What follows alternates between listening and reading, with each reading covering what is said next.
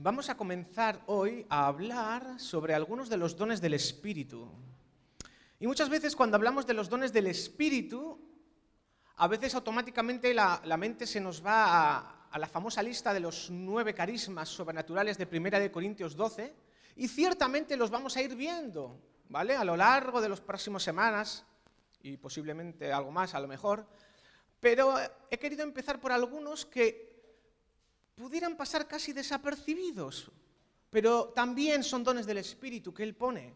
Y creo que como iglesia debemos de comenzar por estos dones y luego poco a poco ir avanzando a aquellos dones, a eh, aquellos carismas que tienen un componente más sobrenatural, más milagroso, pero en realidad todo lo que hace Dios es sobrenatural y es milagroso.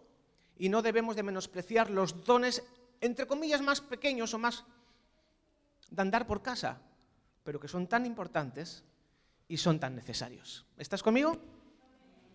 El que es fiel en lo poco, el Señor lo pondrá en, en lo mucho. Y el Señor es maravilloso. Y quiero empezar en esta mañana por la hospitalidad. Algunos habían pensado, ay, pero eso es un don. Pues sí, es un don. El don de la hospitalidad. Y yo creo que nosotros, como punto de encuentro cristiano, al Señor le agrada, y estarás de acuerdo conmigo, que debemos de ser una iglesia hospitalaria, que sí.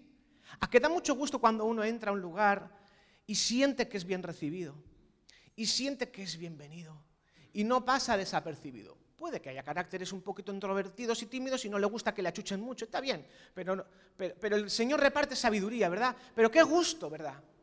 Cuando uno se siente como en casa. Y de esto tiene que ver este don Dice primera de Pedro 4:9, permanezca el amor fraternal y no os olvidéis de la hospitalidad, porque por ella algunos sin saberlo hospedaron ángeles. Wow, fíjate que esto tiene una aplicación primeramente como iglesia, el Señor nos quiere hablar como iglesia, de que Él quiere que seamos hospitalarios. Pero también el Señor nos puede estar hablando de manera individual de que cada uno de nosotros podemos mejorar en ser hospitalarios. Si tuviéramos que ponerle una definición, por eso digo que el Señor hoy va a enseñar. Hay momentos de exhortar, de proclamar, hemos tenido un maravilloso tiempo de ministración en, en el tiempo de alabanza y espero que lo hayas aprovechado. Y hay momentos también para recibir enseñanza. Y ahora es uno de los momentos para recibir enseñanza. ¿Qué espera Dios de nosotros como iglesia y también como familias? Dios quiere derramar sobre nuestra vida, sobre esta iglesia, una unción especial para hacer sentir a la gente como en casa. Que se sienta bienvenida, cuidada y parte del grupo. ¿A cuántos les gusta sentirse así? ¿Y cuántas veces escuchamos testimonio? Ay, mira, yo fui la primera vez que me acuerdo que fui a, una iglesia o a un culto y no me enteré de nada, no me acuerdo lo que predicó el pastor, pero sí sé que ahí me trataron como una reina, me trataron como una princesa. Me sentí tan bien, me sentí tan a gusto, me sentí tan acogido. Eso que tú y yo hemos experimentado, que la familia de la fe te abre las puertas de su casa, te abre los brazos, y, aunque veníamos a lo mejor de un trasfondo que no nos conocían, que no sabían quiénes éramos, a veces con pintas raras podíamos tener o con, cosas que podíamos parecer incomprendidos, pero qué bueno cuando uno llega a un lugar y se siente bienvenido. Y Dios quiere que tú y yo nos sintamos bienvenidos. Cada vez que te reúnes, cada vez que te congregas, cada vez que Dios te da la bienvenida cuando abres tu Biblia, cuando te pones a orar, qué gusto. Yo siempre cuando acudo a Dios me siento bienvenido por Él. Siempre percibo en mi espíritu que me dice, David, bienvenido. Qué bien, qué gusto tenerte de nuevo conmigo. Ni una sola vez he sentido que Dios me haya dicho, mm, no es buen momento para ti, David, ahora vuelve en, otro, en otra ocasión, ahora no eres bienvenido. Dios siempre, para Él siempre somos bienvenidos.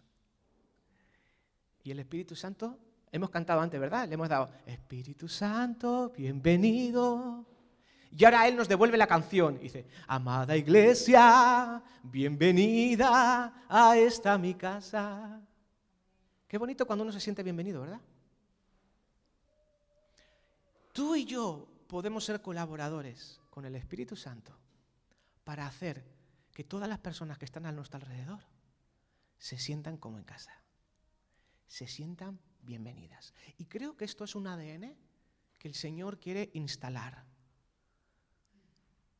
en nuestra vida, en nuestras familias, en la iglesia, en la asociación, en todo lo que hagamos, para fomentar un ambiente acogedor. Los ambientes, hermanos, se generan. Y nosotros tenemos la capacidad de generar ambientes con nuestra actitud, con nuestra sonrisa o no sonrisa, con nuestra atención, con estar dispuestos.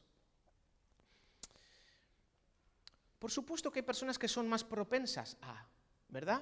Pero aquí el Señor quiere que todos aprendamos a ser más hospitalarios. Que no sea únicamente eh, la unción que tienen los sugieres porque se dedican a ello, sino que el Señor quiere que todos anhelemos que Dios reparta de esa unción, porque Él es el primero que da la bienvenida a todos sin hacer acepción de personas.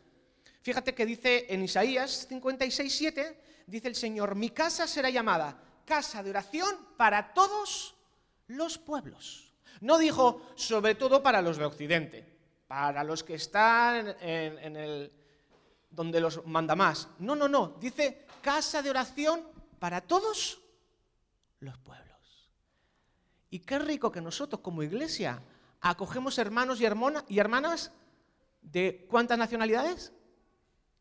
Uy, españoles estamos aquí, ¿verdad? Sí, vascos también. ¿Paraguayos tenemos aquí? ¿Hay paraguayos o no hay paraguayos? ¿De Venezuela?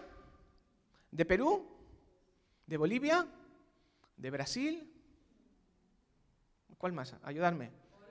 Colombia. Ay, Colombia, ay, torpe, ay, pastor, torpe, Colombia. Pues si hay algo en esta iglesia son colombianos. Todo, Colombia, claro que sí. Hay el buen café, qué rico, rico. Me entero que en Santa Marta hay costa, además, ¿sí? ¿Es cierto eso? Eso lo aprendí ayer en el Lagún Batá de los adolescentes. Ahora os explico por qué me he puesto esto aquí, porque ahora enseguida viene. ¿Sabes qué rico ayer en el Lagún Batá? Cinco. Cinco adolescentes nuevos. ¿Dónde Sí, está bien. No, está bien ahí. Está bien. Cinco nuevos. Fue nuestro empeño que se sientan a gusto. Iker, ¿te sentiste a gusto ayer? ¿A que sí? uno de los, que estuvo ayer nuevo. Y otros más que vinieron. En todo lo que hagamos, tiene que ser intencional. Intencional. Que la gente se sienta a gusto. Por supuesto, meteremos la pata muchas veces, me olvidaré de los colombianos que están en la iglesia y un montón de cosas más. Pero la intención, y eso se percibe, la intención debe ser que todos se sientan a gusto que si hay alguno que se enfría y se aparta del Señor sea por su propia decisión porque no quiere seguir a Jesús, pero que no sea porque no encuentra en la iglesia una camaradería. Que no sea porque no encuentra una iglesia que le abraza, que le tiende la mano. A propósito, ayer Izaskun nos llamó nos dijo que se está recuperando estupendamente bien, le han puesto una medicación, está más calmada, más tranquila y les manda saludos y da las gracias a todos por las oraciones. Pues gloria a Dios, amén. Y así con cada uno de nosotros, todos necesitamos. En, Lucas, en Lucas 15, 1 y 2, se nos refiere a Jesús como alguien que recibía a todos por igual y le costaba sus críticas. Fíjate que le acusaban a Jesús, dicen, todos los recaudadores de impuestos y gente de mala reputación solían reunirse para escuchar a Jesús. Y los fariseos y los escribas murmuraban diciendo, este se junta con pecadores y come con ellos. Pero Jesús sabía hacer sentir a todos, también a los pecadores les hacía sentirse bienvenidos cuando querían venir a escucharle. Dejaba a un lado los prejuicios, dejaba a un lado lo que todo el mundo sabía y era evidente, y les daba la bienvenida a que escucharan su palabra y sus enseñanzas. Jesús, por supuesto que era hospitalario. Y luego hay un, texto que nos dice que había una mujer llamada Lidia, eh, se encuentra en Hechos 16, 14, 15, que dice que ella literalmente obligó a Pablo a quedarse en su casa. Te leo así, dice en Hechos 16, 14 y 15, dice, una de las que escuchaba se llamaba Lidia. Era vendedora de púrpura de la ciudad de Tiatira y adoraba a Dios. Dice, y el Señor tocó su corazón para que aceptara lo que Pablo explicaba. Cuando ella y toda su casa fueron bautizados, nos hizo esta invitación y les dijo, si consideráis sincera mi fe en el Señor, os ruego que os hospedéis en mi casa. Dice, y nos insistió con tanta determinación a que nos quedáramos que al final aceptamos. Uno sabe, ¿verdad? Cuando te ofrecen galletitas, como los ingleses, dicen, oh, do you like biscuits? Y te dan. Y están esperando que digas, no, thanks. Porque es algo como de cortesía, ¿no? Es como, ¿qué tal? ¿Todo bien, no? Y tienes que decir bien, porque como digas mal, dices, uy, qué marrón, ahora que le digo. Entonces, hay preguntas que son de cortesía y hay otras que son con insistencia. Y cuando una persona quiere invitar a otra, o realmente te hace una invitación a su casa y quiere que vayas, eh, insiste. O tú le quieres hacer un regalo a alguien. Eh, se nota cuando es de cortesía o cuando es con sinceridad, ¿sí o no? El Señor quiere que seamos auténticos, que seamos sinceros. Y Dios quiere que aprendamos, como Lidia, que si vamos a ofrecer algo lo hagamos con autenticidad no como los ingleses. Te doy galletitas y como digas que sí, dicen, ay, qué gorrón, que me ha cogido las galletitas, pues no me las ofrezcas. Si me ofreces galletitas es para que me las coma, ¿no? Do you like biscuits? Dicen los ingleses. Y, la cortesía es decir, no, thanks, ok, cada uno siga lo suyo. No, aquí lo que ofrezcamos, lo ofrezcamos de verdad, de corazón. ¿Amén? Además puede haber gente que se sienta identificada especialmente, porque esto es un llamado general para todos, pero luego haber personas como que son marcadas y se les nota y se les ve. No hace falta. O sea, mm, cualquiera que está en esta iglesia, y no voy a mencionar a, todos, pero, sí que rápidamente me, viene alguien a, la cabeza.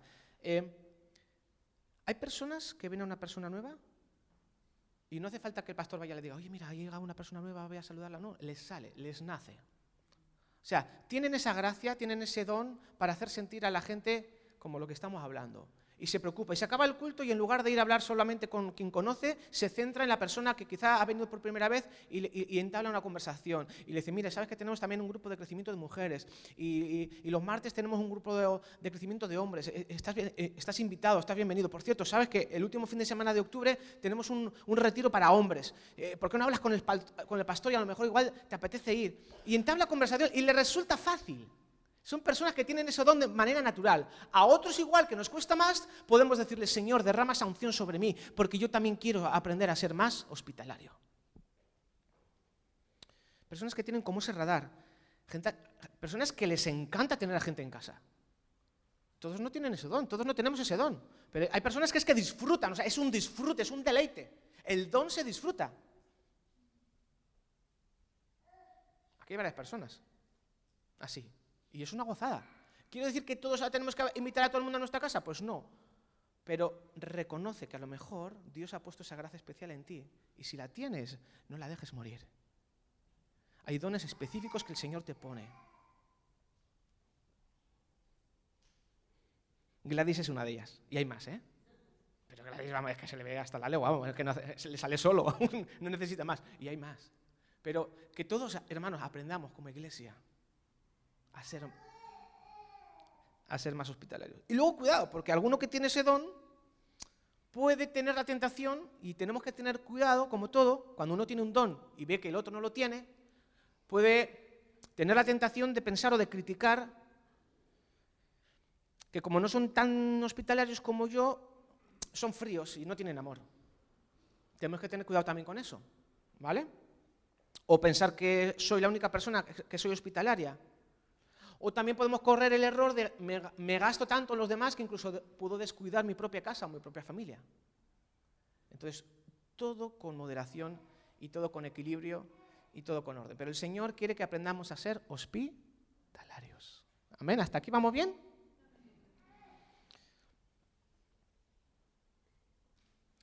Y va muy ligado, pero no es exactamente igual. Vamos a pasar de la hospitalidad a la misericordia.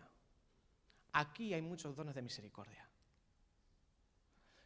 Y precisamente hemos puesto este cartel aquí porque aquí son todos los programas sociales que tenemos como iglesia a través de la asociación. Tenemos Aspillausi, la escuela de, de con valores cristianos. Luego hablaremos de Charo Penechea, tenemos el Lagumbata, tenemos toda la obra social, atención a la urgencia social, que es un gigante. Empezamos hace un montón de años y cada, año va aumentando y gracias a Dios, como ha dicho Gema, que tenemos un montón de voluntarios, pero animamos a que sigan habiendo más voluntarios, porque hay mucho por hacer. Mugimundu precisamente para que las personas que están recién llegadas se sientan bienvenidas. Y qué rico fue, antes de la pandemia, que podemos hacer una cena de, bienvenida eh, en Navidad para todas las personas que estaban recién llegadas y se sintieron súper bien. Entonces, todo lo que hacemos tiene que tener una intención. Dice la palabra que el que haga misericordia, que lo haga con alegría. En Santiago 2, 15 y 16 dice, y si un hermano o una hermana están desnudos y tienen necesidad de alimento de cada día, y alguno de vosotros le dice, id en paz, abrigaos bien y alimentaos, pero no le dais lo que su cuerpo necesita, ¿de qué le sirve eso? Hablando Santiago de que la fe sin obras no tiene mucho sentido. Por eso el don de la misericordia es tan importante. Y aquí hay personas que tienen ese don de misericordia y por eso ya están sirviendo. Alejandra con todo su equipazo que está ahí en la obra social, el ropero ahora recientemente que hemos abierto con, Amparo y con Rosa Gilma y con otras personas que están ayudando, las personas que estamos los miércoles en la mañana, con Diorbelis y, y otras personas. Pero aquí también hay personas que aunque ahora mismo no están integrados en ninguno de estos proyectos, pero quizá cuando alguien está enfermo sientes el impulso de ir a visitarlo. Y te cuesta pasar de largo sin hacer nada cuando ves a la típica persona que está pidiendo en la calle con un cartelito. Y tú pasas por al lado, intentas no hacer nada, pero es como que te puede por dentro porque Dios ha puesto en ti el don de la misericordia. Porque Dios reparte dones. Y a lo mejor el Señor te está llamando en esta mañana a activarte en tu don. Dios te ha dado un don de la misericordia.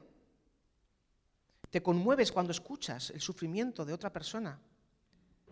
Y tienes ese impulso de ayudar a personas que están en necesidad. Apenas tengas tú poco, pero necesitas compartir lo poco que tengas. Porque Dios te ha dado esa gracia. Incluso sientes alegría cuando puedes cocinar para alguien que está en soledad, que está solitario. Son pistas que te pueden ayudar a, a ver si a lo mejor el Señor ya te ha dado ese don de la misericordia. Pero aunque no tengamos ese don específico de la misericordia, Dios quiere que todos tengamos esa empatía especial y compasión sincera por el dolor y el sufrimiento de los demás. Y obviamente, quien tiene esa empatía, al final se redunda en que hace obras de apoyo y de caridad hacia otras personas. Se trata de que brindemos alivio a personas que están lastimadas para que puedan ser restauradas a su salud y a ser personas productivas en la vida. Personas que tienen el don misericordia pueden simpatizar muy bien con el proyecto de capellanía, con el proyecto de Icharo Penechea, porque se junta la hospitalidad y la misericordia. Hay, hay un ejemplo en la palabra, está en, en Lucas 10, que es muy gráfico y Jesús nos lo enseña. Y creo que todos en esta mañana podemos aprender un poquito de él. Se encuentra en Lucas capítulo 10. Yo te invito a que lo leas en tu Biblia. Lucas 10, del 30 al 37. Y dice así, Lucas 10, del 30 al 37. Respondió Jesús, un hombre descendía de Jerusalén a Jericó y cayó en manos de ladrones. Y después de despojarle, le hirieron y se fueron dejándole medio muerto. Por ese camino también pasó un sacerdote y viendo al herido se pasó al otro lado. Del mismo modo que el sacerdote obró un levita cuando llegó al lugar y vio a la víctima. Pero un samaritano que iba de camino, al ver al herido, sintió gran compasión por él. Y se acercó, vendó sus heridas y puso en ellas aceite y vino. Y luego, subiéndose a su cabalgadura, le llevó al mesón y cuidó de él. Y al día siguiente, al partir, el samaritano sacó dos monedas, se las dio al mesonero y le dijo, cuida de él, yo te pagaré todo lo que gastes de más cuando regrese. ¿Quién pues de estos tres ¿te parece que fue el prójimo del que cayó en manos de ladrones? Y él respondió, el que tuvo compasión de él. Y entonces Jesús le dijo, ve y haz tú lo mismo. ¿Y cuántas veces, muchas veces, estamos tan ocupados en nuestras propias... Estamos enfrascados dentro de nuestros propios pensamientos que están en nuestra mente como si fueran una jaula y estamos tan ensimismados en nosotros mismos. Y no es que lo hagamos con malicia, pero vemos el sufrimiento ajeno y muchas veces pasamos de largo. Y Dios quiere que en esta mañana que aprendamos y que le pidamos a Dios, Señor, quiero aprender a ser más hospitalario, quiero ser más misericordioso. Porque el Señor ha sido misericordioso con nosotros, ¿sí o no? Dice que nuevas son cada mañana sus misericordias. Dios quiere que seamos más misericordiosos.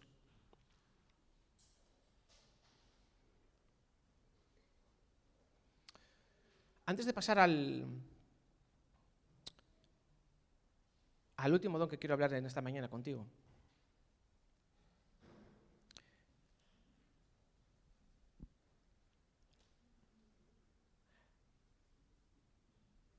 El Señor quizá te está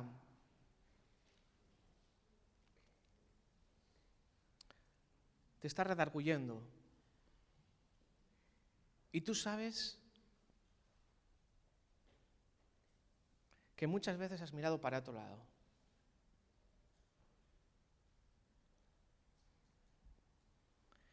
Y has estado tan centrado en tu propio dolor que ha sido real. Y Dios lo conoce.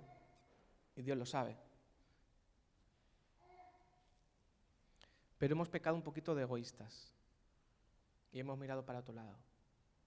Y hemos visto ahí al samaritano, moribundo en medio del camino.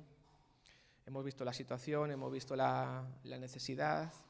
Y has pensado, bueno, que lo hagan otros. O has, escuchado y tú sabes que tienes dones, quizá para ser ujier, pero has visto la necesidad. Y has dicho, bueno, yo estoy ahora en otra etapa de mi vida, que sirvan otros. Y no te esfuerzas. Y hace falta personas para hacer un refuerzo de la limpieza y has dicho, bueno, total, al final, para limpiar siempre hay gente, ¿no? Pero que lo hagan otros. Y te has echado a un lado. Por cierto, también tenemos el local del, PEC de Cruces, que de vez en cuando necesita una, una, limpieza. Y no lo van a hacer, obviamente, las mismas personas que limpian este local. Necesitamos más personas que puedan remangarse.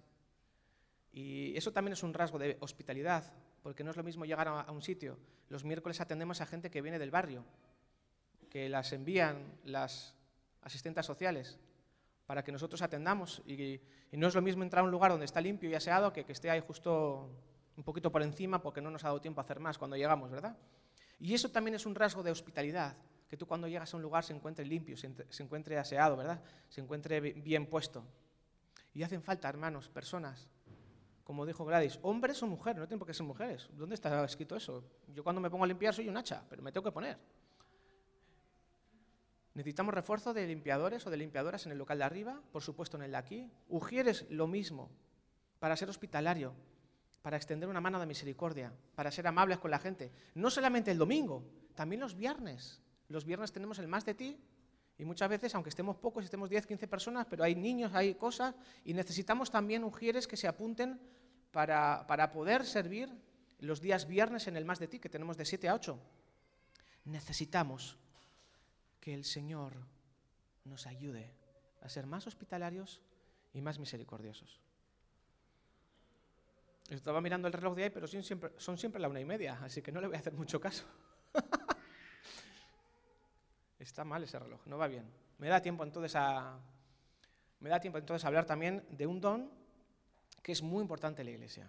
Y además, el domingo pasado un servidor tuvo que hacer uso de él. Y hay personas aquí que, también tienen este don. Y se llama el don de la exhortación. Dice en 1 de Tesalonicenses 5:14 que amonestéis a los ociosos, que alentéis a los de poco ánimo y que sostengáis a los débiles y que seáis pacientes para con todos. No sé si estás de acuerdo conmigo o no, qué importante es que de vez en cuando nos llame la atención, ¿sí o no? Pero cuidado, porque alguno piensa que el don de la exhortación es solamente para echar la bronca o para corregir algo que está deficiente. No, el don de la exhortación tiene que ver también con animar a otros y con alentar a otros. No solamente cuando estás haciendo la cosa mal te corrijo, sino cuando lo estás haciendo bien, te respaldo y te animo para que lo sigas haciendo aún mejor. Yo me siento mucho más cómodo con la parte de la, exhortación de animar y de alentar, porque es un ADN que Dios me ha dado y va conmigo de serie. Me tengo que esforzar un poquito más cuando tengo que exhortar a alguien o a un grupo, en este caso como la iglesia, para corregir lo deficiente, que fue lo que hice el domingo pasado. ¿Os acordáis cuando estuvimos hablando de cómo ve Dios las finanzas? Pero sea que te guste más o que te guste menos, tenemos que tener también la valentía y la humildad suficiente, tanto para dar como para recibir exhortación, y que unos a otros aprendamos a exhortarnos, como dice la palabra, dice, exhortándoos unos a los otros. No solamente el pastor a toda la congregación, sino unos a los otros. Si realmente te preocupa la vida espiritual de tu hermano, de tu hermana, cuando tú veas que quizás se está apartando o se está enfriando espiritualmente, no te pongas a orar para que baje la paloma y el Espíritu Santo me revele a mí que fulanito de tal, hazlo tú. No esperes a que lo hagan otros. Si Dios te pone en el corazón y estás echando en falta a alguien, o estás percibiendo que un amigo en Cristo tuyo, un hermano en la fe, está faltando demasiado los cultos, y dice la palabra, no dejéis de congregaros, ¿sí? Como algunos tienen por costumbre, debemos unos a otros animarnos, alentarnos, también corregirnos con cariño y con amor y con respeto, porque somos un cuerpo, tenemos que hacerlo los unos a los otros. Dice que si un verdadero amigo está interesado por su verdadero amigo, cuando ve que está patinando, le dirá, amigo mío, está siendo mal. Por favor, vuelve. Si no le importa nada, dirá, anda para que se pierda. Pero si verdaderamente te importa, en lugar de quejarte porque otros no lo hacen, toma la iniciativa. Porque Dios también quiere que aprendamos a ser una iglesia que aprendemos a exhortarnos los unos a los otros. Y es especial. Y Dios bendice cuando obedecemos su palabra. Por supuesto que hay personas que les salen nato, y tú lo sabes, porque a lo mejor a ti te resulta fácil animar y motivar a otros. O eres capaz de confrontar cuando es necesario unas personas sufren mucho y otras personas no, les le resulta natural, porque tienen esa gracia especial de Dios. Y te puedes poner también en el otro lado. ¿Qué pasa? ¿Cómo reaccionamos nosotros cuando alguien nos tiene que llamar la atención porque no estamos yendo bien? Hay personas que en cuanto les llaman un poquito la atención, aunque se lo digan bien, con buenas palabras, etcétera, enseguida saltan como si fueran corpospines. A veces estamos aquí en el culto y los sugieres tienen que dar alguna indicación sencillita, breve, y no, y no nos gusta obedecer. Porque, y fíjate que es algo súper sencillo. Entonces, cada uno de nosotros tenemos que mirarnos a nosotros mismos y examinarnos. Cuando soy exhortado, ¿cómo reacciono? Porque Saúl, cuando fue exhortado por el profeta porque hizo un sacrificio cuando no le correspondía, porque se puso nervioso y se impacientó, Saúl se puso a la defensiva se puso a poner excusas y dijo, no, no, es que no, el pueblo estaba ahí y, tú no venías, Samuel, y yo me puse nervioso, yo, y yo quería, no quería ir a la guerra sin, sin la aprobación del Señor, y lo espiritualizó. Y Dios lo desechó. En cambio, cuando David fue exhortado por el profeta Natán, aunque su pecado era mucho más grave que el que había cometido Saúl, por lo menos en consecuencias, cuando fue confrontado, cuando fue amonestado, cuando fue exhortado, David dijo, ay de mí, he pecado contra el Señor. Y nosotros tenemos que aprender como iglesia también. No solamente a exhortar cuando hace, hace falta, sino también a recibir con mansedumbre la palabra de corrección, de amonestación. Si el Señor te tocó el corazón el domingo pasado, no endurezcas tu corazón contra Él, y tampoco endurezcas tu corazón contra el, enviado, el mensajero que fui yo, sino que examínese cada uno a sí mismo. Y si algo no entendiste, por favor, puedes hablar conmigo en privado o con algún líder de la iglesia. Pero no se endurezca tu corazón, sino que puedas recibir la palabra de exhortación con mansedumbre. Amén. El propósito de, este don de la exhortación es promover la perseverancia la integridad, el ánimo de los hermanos a través de palabras bien escogidas y ungidas. No se trata ahora de que te hagas el buen samaritano y el buen exhortador, ¿no? Y se acaba el culto y dices, voy a ser el buen exhortador, y te pone ahora sin ton ni son, no, tiene que ser algo dirigido por el Señor, y si vas a alentar, si vas a amonestar, si vas a exhortar con cariño a alguien sobre algo, asegúrate de que tú primero estás haciendo lo que hay que hacer. Porque si yo te digo a ti, no robes, si yo estoy robando, pues vaya, ¿no? y sobre todo, hermanos, todo lo que hagamos, hagámoslo con amor, como hemos comenzado antes. Permanezca el amor fraternal. Si consideras que debes de llamar la atención a alguien, primero asegúrate de estar lo suficientemente em, lleno de amor del Señor antes de corregir a alguien. Pero no solamente para corregir.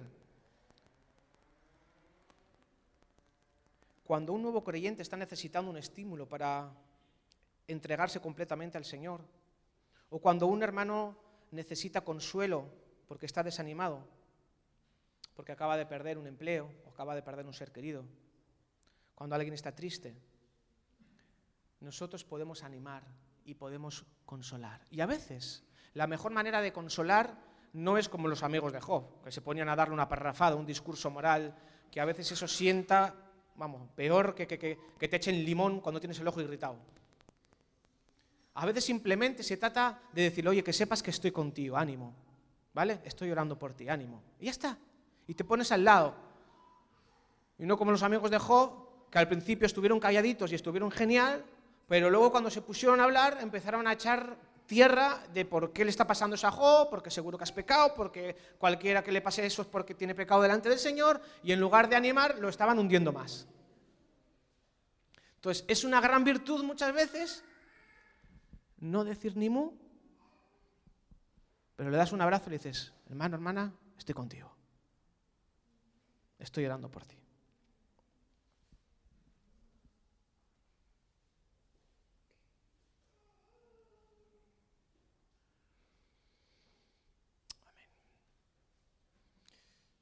hospitalidad, misericordia y exhortación.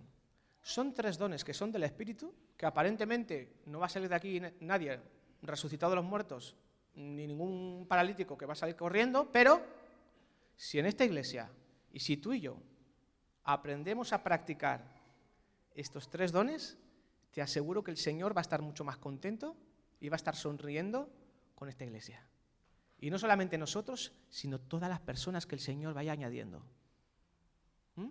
Que se sientan como en casa, que se sientan bienvenidas, que se sientan protegidas y que si tienen alguna necesidad entre nosotros, entre el cuerpo, podamos aprender a suplirlas. Y si vemos que hay situaciones que requieren de ánimo, de sustento, de alivio o de corrección, que seamos también una iglesia lo suficientemente madura como para cubrirnos en amor los unos a los otros. Y cuando percibamos una falta de un hermano o de una hermana, como hemos enseñado muchas veces, incluso, incluso antes de venir a contárnoslo a nosotros como pastores, si es algo de andar por casa, primeramente, porque como nos traigáis a nosotros todos los conflictos interpersonales, madre mía, no damos abasto. Primeramente, habla con tu hermano y con tu hermana. No lo dejes estar, no lo dejes pasar. Primeramente en privado, anima, exhorta, consuela. ¿Sí? Si la cosa crees que se te va de las manos, entonces habla con nosotros. Sobre todo si ves que hay alguna cosa que no, no procede.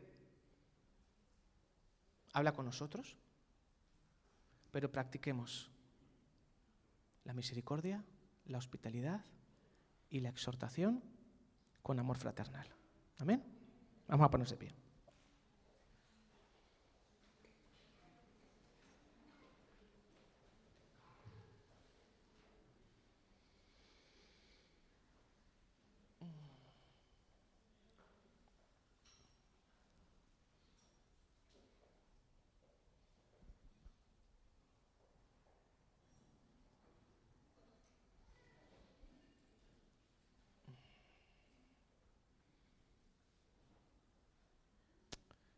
Señor, te pido que seas tú ahora confirmando a cada uno de los que estamos aquí.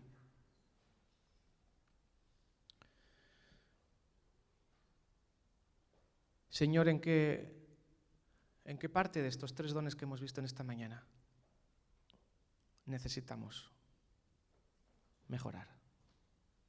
Señor, que como iglesia no cogemos en ninguna de estas áreas. Te pido por favor, Dios, que aprendamos a ser una iglesia hospitalaria. Señor, que sigamos siendo una iglesia misericordiosa. Señor, quiero rogarte, Señor, que tú bendigas, Señor, cada uno de los proyectos sociales que estamos llevando a cabo. Señor, quiero darte gracias porque tú has provisto, Señor, de un misionero que habla inglés y que entrena rugby con valores cristianos. Quiero darte gracias por James, que tú lo bendigas. Que tú sigas añadiendo, Señor. Quiero darte gracias, Señor, por la gumbata, Señor, para que los adolescentes se sientan bien integrados, se sientan como en casa y puedan soportar juntos las tensiones, Señor, y los ataques feroces del mundo de hoy. Quiero pedirte por el piso de Charo Penechea, Señor, que tú proveas milagrosamente, Señor, pero primeramente, como hablábamos el otro día, primeramente que proveas milagrosamente de nuestros bolsillos, para poder ofrendar con alegría también para que este proyecto siga adelante, Señor. Y pedirte por las personas que pasan por ese lugar, que es un lugar de esperanza, una casa de descanso, un lugar de refugio. Bendice, Señor. Bendice, Señor. Te pido, Señor, por toda la obra social que se desarrolla, Señor, los miércoles a la mañana, con toda la parte administrativa, todas las entrevistas personales y toda la parte, Señor, de, logística, Señor, de almacenamiento y de distribución de alimentos en Luchana. Quiero pedirte por todas las personas, Señor, que ya están sirviendo, Señor, y las que se van a apuntar, Señor, los primeros jueves de mesa a recibir la formación del voluntariado. Quiero rogarte, Señor, que tú seas incomodando, Señor, a los que estamos aquí presentes, Señor, a activarnos, Señor, en los dones que tú estás derramando, Señor. Yo, Señor, confío y creo que tú estás activando ahora dones de misericordia en este lugar. Señor, que tú estás activando dones de exhortación.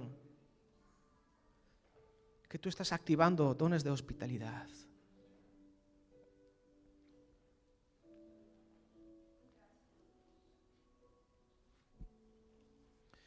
Señor, que las personas que están llegando recién de sus países de origen,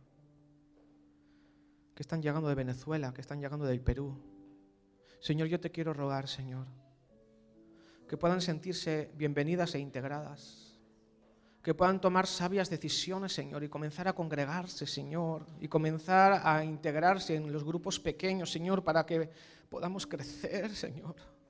Quiero rogarte por el grupo de crecimiento de hombres, Señor que este martes, Señor, además de Santos y de Danis y de Rubén, Señor, tú puedas añadir a otros hombres que puedan incorporarse, Señor. Para que sean hospitalarios, Señor, los unos con los otros, Señor. Y puedan exhortarse unos a otros, Señor. Y corregirse unos a otros. Y sean hombres de verdad. Quiero rogarte, Señor, por el grupo de crecimiento de las mujeres, Señor el de los miércoles, el del sábado, Señor. Que sigan, Señor, que sigan como están hasta ahora, Señor. Pero que tú fortalezcas, Señor, y que puedan tener ese contexto seguro para animarse las unas a las otras, para alentarse, para consolarse, Señor. Muchas veces de las tensiones que viven en sus casas con sus hijos, con sus esposos o con la falta de esposos, Señor. Bendito Dios. Derrama esta gracia sobre esta iglesia, Dios. Quiero rogarte por todas aquellas personas, Señor, que están congregándose los domingos, pero aún no han dado el paso de integrarse en la EDS. Es la mejor puerta de entrada a la iglesia para sentirse integrados, para entender, para saber lo que creemos y lo que no creemos. Dios, yo te ruego que tu Espíritu Santo esté incomodando a todas aquellas personas que aún nos han tomado este curso de discipulado que tú las atraigas el próximo domingo, Señor, aquí a las 11 de la mañana, Señor, y que estén, bendito Dios, recibiendo este discipulado, Señor. Amado Dios, y oro por aquellas personas que nos han de ir visitando progresivamente cada domingo. Y aquellas personas, Señor, que están siendo invitadas a los grupos pequeños. Y que cuando lleguen, Señor, tú puedas derramar esa gracia de hospitalidad. Oh Señor Jesús. Quiero rogarte también por aquellas familias, Señor, que están pasando necesidades especiales. Y que los dones de misericordia, Señor, en medio de la iglesia, entre los hermanos, Señor, puedan ser suplidas todas las necesidades emocionales, físicas, espirituales. Amado Dios, que no pasemos de largo ante la necesidad ajena. Danos un corazón como el tuyo, Dios. En el nombre de Jesús te lo pido, Señor.